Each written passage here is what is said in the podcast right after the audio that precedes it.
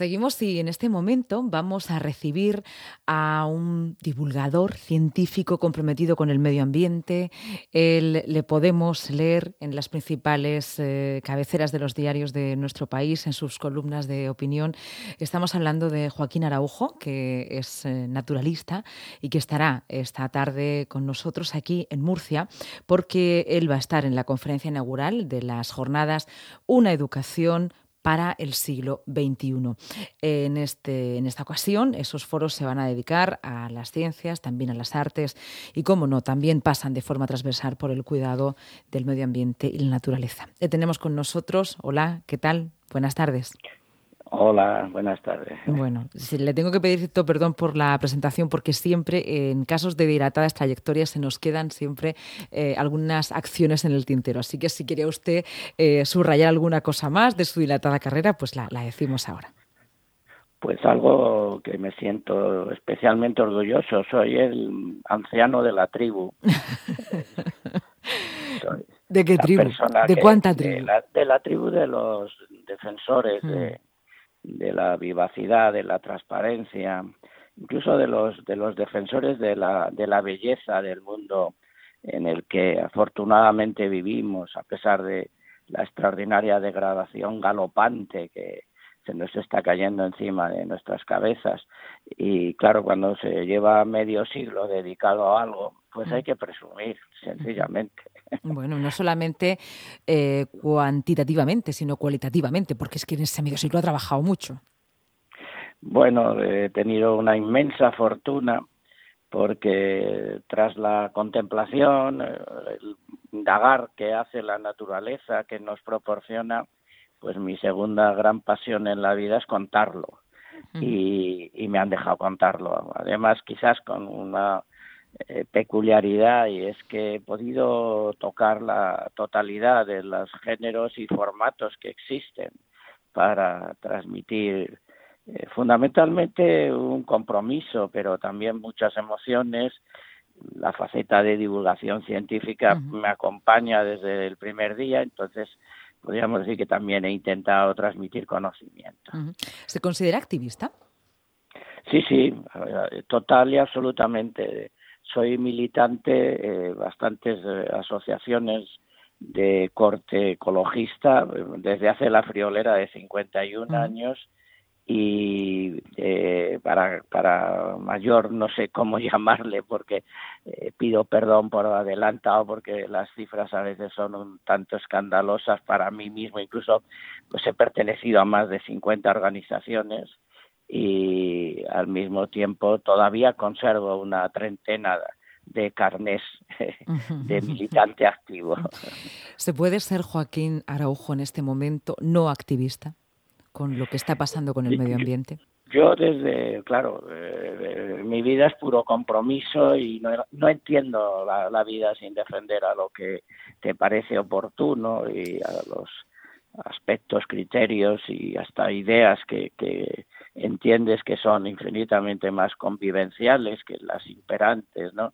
Pero eh, eh, en estos momentos la situación, a pesar de, que a veces nos regañan un poco porque eh, casi siempre está la tentación de, de llamarnos maximalistas o apocalípticos, eh, es tan grave lo que sucede con, con, la naturaleza en su conjunto y con los elementos básicos para la vida que lo menos que se puede hacer es salir, salir a, a que te oigan, a protestar, intentar que, que, que en todos los aspectos y, y funciones de esta propia sociedad se tenga en cuenta que vivimos gracias a la vida y que nos estamos eh, literalmente mm, cargando la, esencia de la vida en este planeta. Joaquín, para una persona como usted, que es activista, nos ha dicho más de 50 eh, colectivos y organizaciones que durante toda su vida se ha dedicado a la protección y lucha eh, del medio ambiente, el hecho de que se haya convertido desde hace un tiempo en parte y parte principal de la agenda política y mediática, ¿cree usted que es una realidad o no pasa de ser una cuestión estética o de relato, como se dice?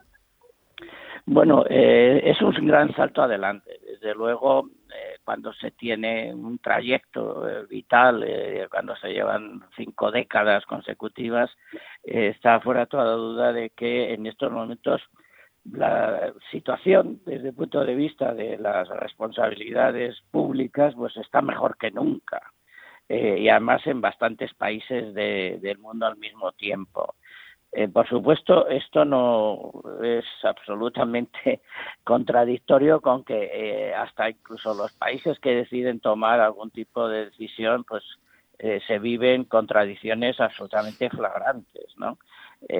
porque estamos muy acostumbrados, sobre todo, pues por un determinado estilo de conocimiento, por la formación que recibimos precisamente en las universidades y luego por la misma mecánica de esta sociedad, pues todo está muy compartimentado, ¿no?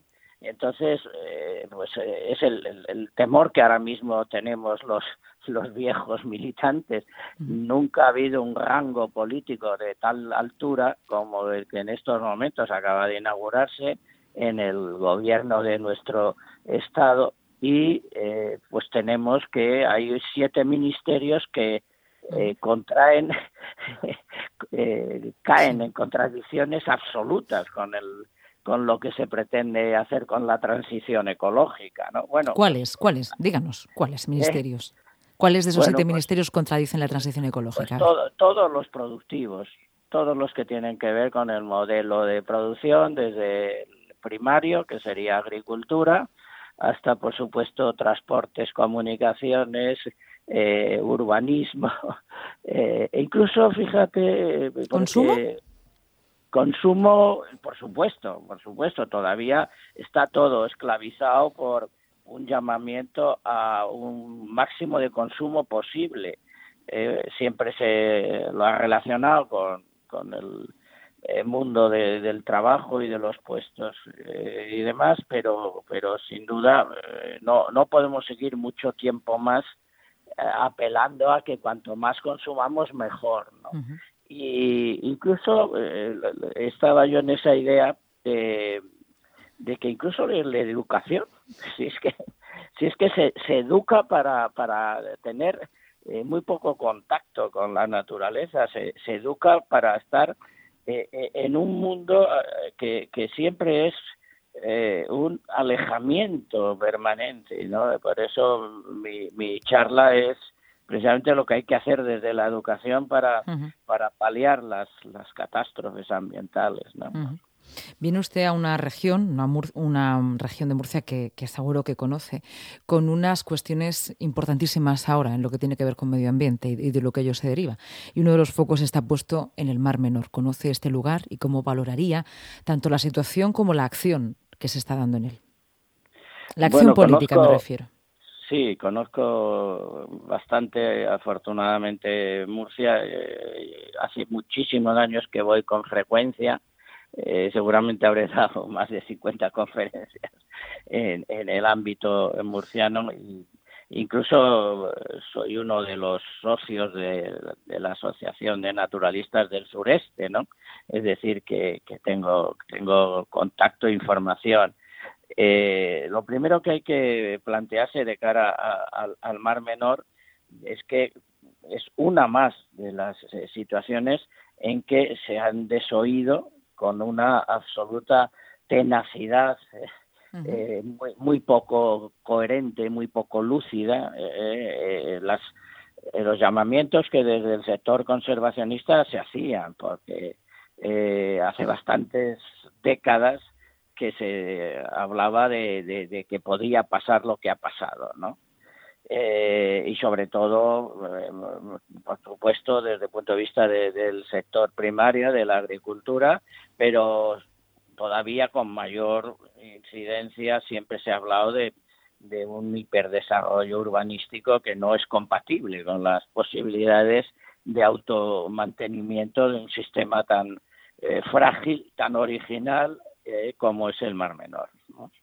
Esto, esto es así. Entonces, bueno, pues ha tenido que, que colmar la famosa gotita, ha rebasado el vaso y nos hemos encontrado con una auténtica catombe ¿no? en, el Mar Menor. que eh, simplemente es una respuesta lógica a una modalidad de, usar el territorio y de practicar la agricultura que eh, son directamente atentadoras contra la vida. ¿no? Así, de, así de clarito, por otro lado. Mm, precisamente a la vez que usted va a estar en la Universidad de Murcia y además en una sala muy cercana donde usted da la conferencia, es, eh, la, se plantea una mesa redonda, eh, la promueve el Pacto del Mar Menor, también está la Universidad de Murcia implicada, y van a hablar de un concepto interesante, nuevo, el de ecocidio. Aún no está registrado jurídicamente, pero supongo que habrá oído hablar de él. Sí, no, no, por supuesto. Eh, es más, es algo que también llevo bastantes decenios hablando de, la, figura porque es que se nos escapa. Eh. Somos tan apegados a una suerte de, de autoestima excesiva los seres humanos que no nos hemos dado suficiente cuenta de que eh, en realidad estamos en una situación de que eh, nuestra comodidad, eh, nuestro estilo de vida, el consumismo, eh, la ley del mínimo esfuerzo, etcétera, se han llevado por delante ingentes cantidades de, vida, ¿no? y claro, yo muchas veces digo que somos la quinta columna de la muerte en este planeta. Eso es lo que resume la palabra ecocidio es cómo es posible que, una determinada especie eh, eh, pretenda eh, vivir contra todas las demás, ¿no? y, además arrasando a los elementos básicos que hacen posible precisamente que vivan todas las demás especies y nosotros en, primer lugar, ¿no? hay que hay que quitarle a la muerte la la prevalencia que tiene. Es que la muerte está ganando, por, imaginemos los términos deportivos, es que la muerte está ganando por goleada en este planeta y los animadores de que la muerte gane por goleada es esta civilización. ¿Y qué podemos hacer? Como, supongo que una respuesta global, ya que está hablando de una intervención como civilización. ¿Qué podemos hacer para cambiar pues el juego del partido? Afortunadamente, no solo podemos hacer, sino que estamos haciendo lo que le quita eh, un poco el, dramatismo a, observaciones como la que termino de hacer es que algunos llevamos muchos años haciendo las cosas de otra forma para eh, intentar demostrar y hemos demostrado en muchísimas ocasiones que se que no solo se debe sino que se puede hacer las cosas de otra forma que hemos aprendido a hacerlas tenemos desde tecnologías más o menos sofisticadas para eh, pasar por la vida sin dejar una estela de, cadáveres detrás de nosotros, hasta cualquiera de las facetas. lo que tiene que ver con la cultura ecológica, que es una forma de, pensar y a partir de la misma eh, se puede hacer todo, desde ciencia a ópera italiana, desde filosofía hasta física cuántica, desde por supuesto cultivar la tierra a enseñar el bachillerato. Todo se puede hacer con un planteamiento más cercano a la vida. Se puede, lo hemos ensayado, sabemos hacer mejor las cosas y lo único que nos falta es que seamos muchísimos más los que hagamos las cosas bien hechas sencillamente. Bueno, pues vamos a tener que conectar más con lo que somos y con la naturaleza.